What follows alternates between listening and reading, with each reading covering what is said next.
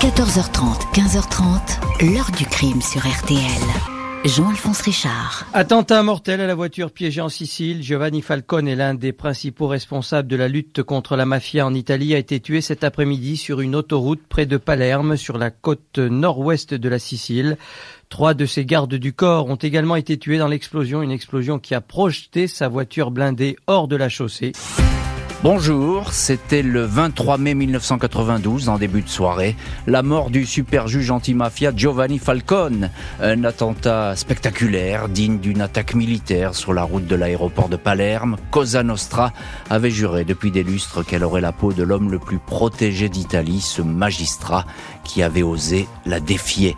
Plus de 30 ans après, cette date reste comme une tache indélébile dans l'histoire de la Sicile, sur l'île tout le monde se souvient de cette scène de crime qui ressemble à une scène de guerre.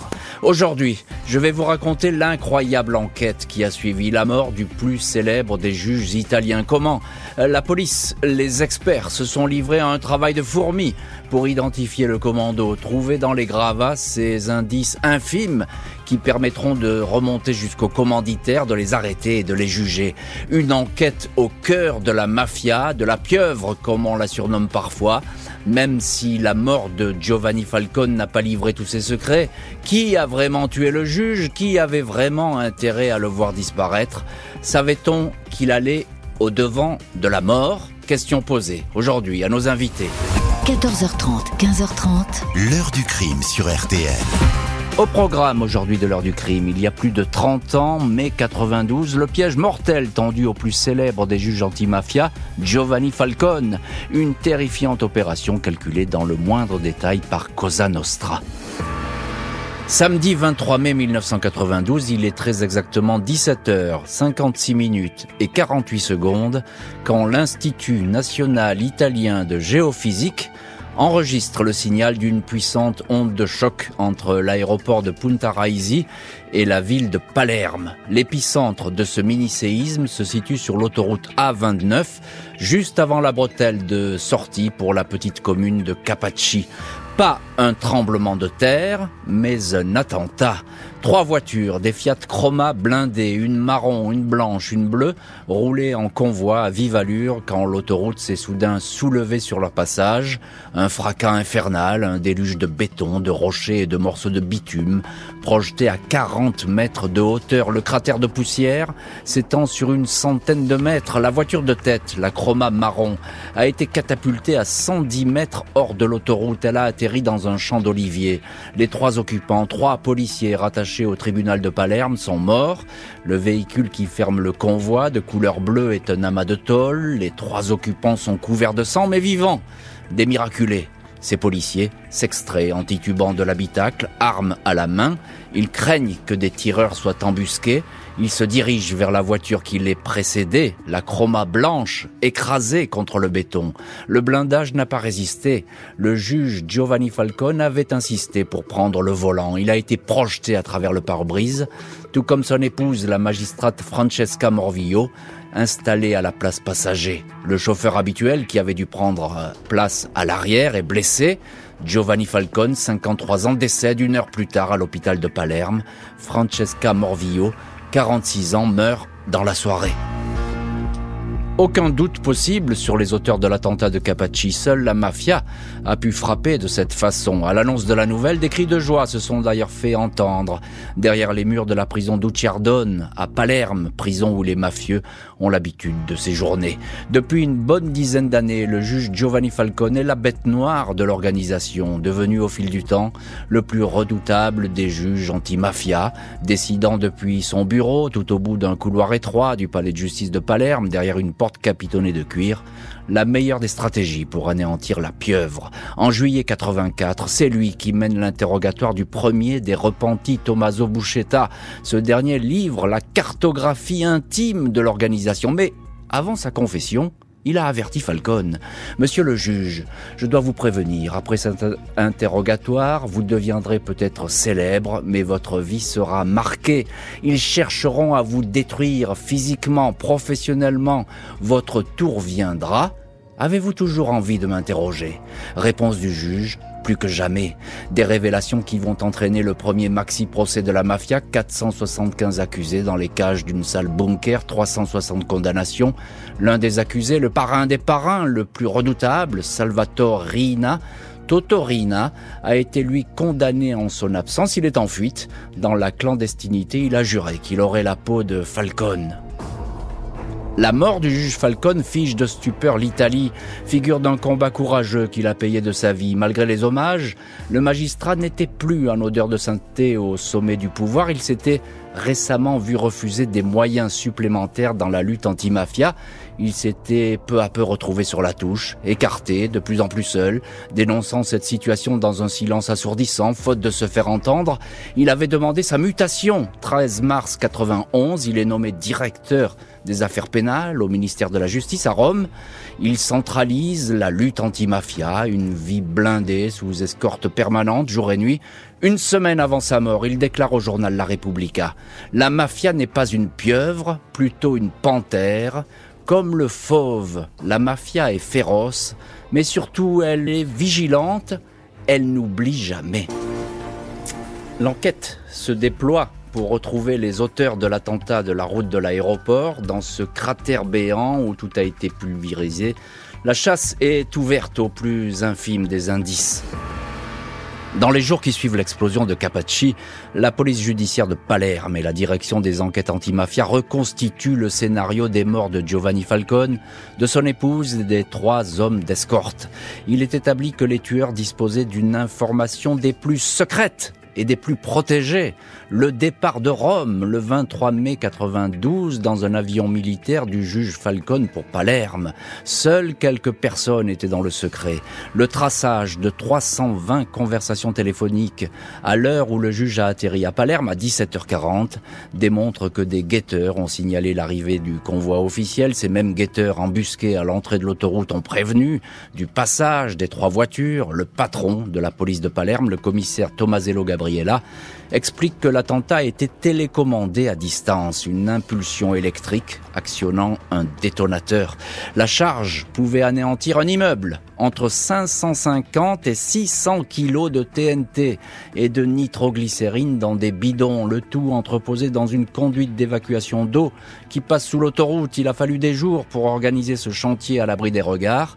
Entre les guetteurs, les fournisseurs de l'explosif, les transporteurs, les artificiers, l'opération aurait mobilisé plus d'une vingtaine de personnes. Les policiers savent que la colline de Capacci n'a pas été choisie au hasard. Ce promontoire planté d'oliviers au pied d'une barre rocheuse constitue un observatoire idéal. La vue plongeante sur l'autoroute A29 permet, avec des jumelles, de suivre le flux de la circulation. Le convoi des trois Fiat Chroma blindés était facile à repérer. La colline est ratissée, à la recherche de restes de repas ou de bouteilles abandonnées. Au pied d'un muret, en surplomb de l'autoroute, les enquêteurs découvrent un coin probablement fréquenté par ceux qui ont participé au chantier. Une pierre permet de s'asseoir. Deux cheveux sont prélevés, ainsi que 14 mégots de cigarettes des marques Mérite, Murati et MS. 29 autres mégots de marque Mérite sont ramassés un peu plus loin. C'est la première fois en Italie que les investigations s'appuient sur une nouvelle technique criminelle, l'ADN. Les polices scientifiques de Parme et de Rome sont mobilisées, tout comme le laboratoire du FBI américain. Des ADN masculins sont retrouvés sur les mégots, mais impossible de les comparer à qui que ce soit. Aucun fichier n'existe. Hiver 1993, huit mois après l'attentat, un renseignement livre quelques noms. Trois individus sont alors placés sur écoute.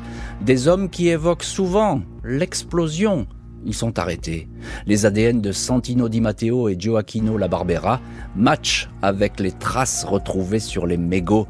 Ces hommes, au service du clan Corleone, dirigé par Salvatore Rina, acceptent de collaborer. Ils obtiennent le statut de repenti. Santino Di Matteo va le payer cher. Huit mois plus tard, son fils de 12 ans est enlevé par de faux policiers, retenu en otage pendant 779 jours afin que son père revienne sur ses déclarations sans succès. L'enfant sera étranglé, son corps jeté dans un bain d'acide. Les confidences des repentis mènent à celui qui a déclenché l'explosion, l'artificier Giovanni Brusca, en fuite depuis des années, un très proche du boss, Totorina. L'artificier a testé l'explosif un mois avant l'attentat. Il a utilisé un boîtier d'avion télécommandé pour déclencher le tir et un vieux frigo peint en rouge pour lui indiquer où étaient enfouis les explosifs. Les 13 bidons de TNT avaient été installés dans la soirée du 8 mai, acheminés un à un sur un skateboard dans la canalisation. En fuite depuis 23 ans, le boss de Cosa Nostra, Totorina, ne va plus rester très longtemps en cavale après la mort du juge, une exécution qu'il a lui-même commandée.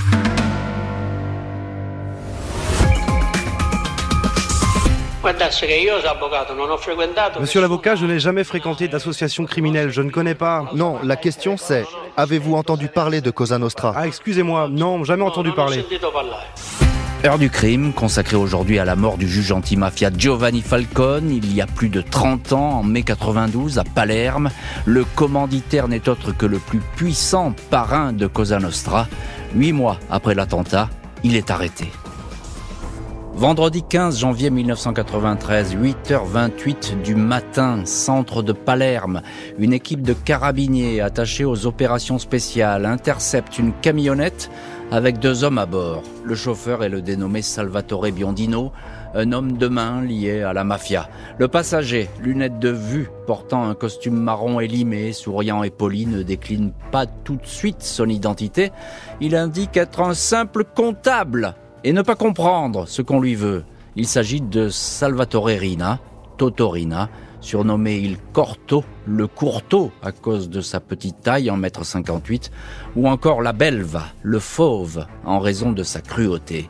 Cela faisait 23 ans, 16 mois et 8 jours qu'il était officiellement en fuite, recherché pour une interminable série de meurtres, plus d'une centaine. Fait plus que surprenant, Totorina se cachait à peine. Il avait pignon sur rue à Palerme. 18 jours après l'arrestation, la police perquisitionne son appartement au numéro 54 de la rue Bernini. Tout a été nettoyé à la javel, l'aspirateur a été passé, quelques murs repeints et le coffre vidé. En prison, Totorina continue à raconter qu'il ne savait pas qu'on le recherchait. La colline de Capaci, il n'y a jamais mis les pieds. 20 mai 96, trois ans après Totorina, Giovanni Brusca, l'artificier, est arrêté. Lui va collaborer avec les autorités. C'est un nouveau repenti. J'ai tué Giovanni Falcone, mais ce n'était pas la première fois. J'avais déjà utilisé la voiture piégée pour tuer le juge Rocco Kiniki et les hommes de son escorte. Je suis responsable de la séquestration et de la mort du petit Giuseppe Di Matteo. J'ai commis et ordonné personnellement plus de 150 crimes. Encore aujourd'hui, je n'arrive pas à me rappeler un par un de tous les noms de ceux que j'ai tués, déclare sans trembler Brusca devant les enquêteurs et les juges. Les procès vont suivre les arrestations. Le premier va s'ouvrir trois ans après la mort du magistrat antimafia. Mais que va-t-il révéler? 19 avril 1995, le président de la cour d'assises de Caltanissetta déclare ouvert le procès de l'attentat de Capaci. 41 accusés protégés derrière des cages et 680 témoins convoqués. Un seul homme retient pourtant l'attention, Totorina, présenté comme le boss tout-puissant de Cosa Nostra. Jamais un parrain ne s'est attaqué aussi frontalement à l'État italien. On lui attribue la mort de Giovanni Falcone, mais aussi celle de deux autres magistrats antimafia, Rocco Chinici et Paolo Borsellino. Face à la cour, Rina, chemise et costume vert pâle, fait figure de vieux monsieur, poli et docile. Il répond à s'énerver aux questions, mais se dérobe sans cesse. Cosa Nostra? Non, je ne connais pas, va-t-il répéter pendant des semaines et des semaines. Même si Totorina ne dit rien, les repentis parlent pour lui. Arrêté l'année suivante, l'artificier Giovanni Brusca, physique trapu, cheveux frisés et barbe, est un témoin précieux. Même s'il a fait le job, il raconte n'avoir jamais compris pourquoi Cosa Nostra et Rina avaient décidé de la mort du juge Falcone. Je continue à ne pas comprendre aujourd'hui encore. J'ai été un robot au service du mal parce que je croyais en Salvatore Rina et parce que pour moi, Cosa Nostra était une institution que je respectais. Brusca est condamné à 26 ans de détention, Totorina lui écope de la perpétuité. Au total, au fil de multiples procès qui vont s'échelonner sur 13 ans, le boss sera condamné pour plus de 100 homicides. 25 ans après l'attentat de Capaci, Rina, 87 ans, rend son dernier souffle à la prison hôpital de Parme. Une enquête, des procès, l'arrestation d'un parrain tout-puissant, l'attentat contre le plus célèbre des juges anti-mafia, aurait-il changé le cours de l'histoire? 1er juin 2021, l'annonce de la libération anticipée de Giovanni Brusca, l'homme qui avait déclenché la charge explosive destinée à tuer le juge Falcone, suscite une vague de protestations. Giuseppe Costanza, le fidèle chauffeur du magistrat, miraculé dans l'attentat, évoque une offense faite aux personnes qui sont mortes dans le massacre. Ni Falcon, ni sa sœur, ni sa femme, ni les garçons de l'escorte ne pourront jamais revenir à la vie. Cette libération est inacceptable. On aurait dû jeter les clés de la prison, dit-il. Mais rien n'y fait. L'artificier, surnommé Los Cana Christiani, le massacreur, est libéré pour bonne conduite après 25 ans passés derrière les barreaux de la prison romaine de Rebibia, bénéficiant de son statut de repenti et collaborateur de justice. Une stèle posée en bordure d'autoroute juste avant l'embranchement pour les olivrés de Capaci rappelle aujourd'hui la fin tragique de celui qui avait osé défier la mafia. L'heure du crime, présenté par Jean-Alphonse Richard sur RTL.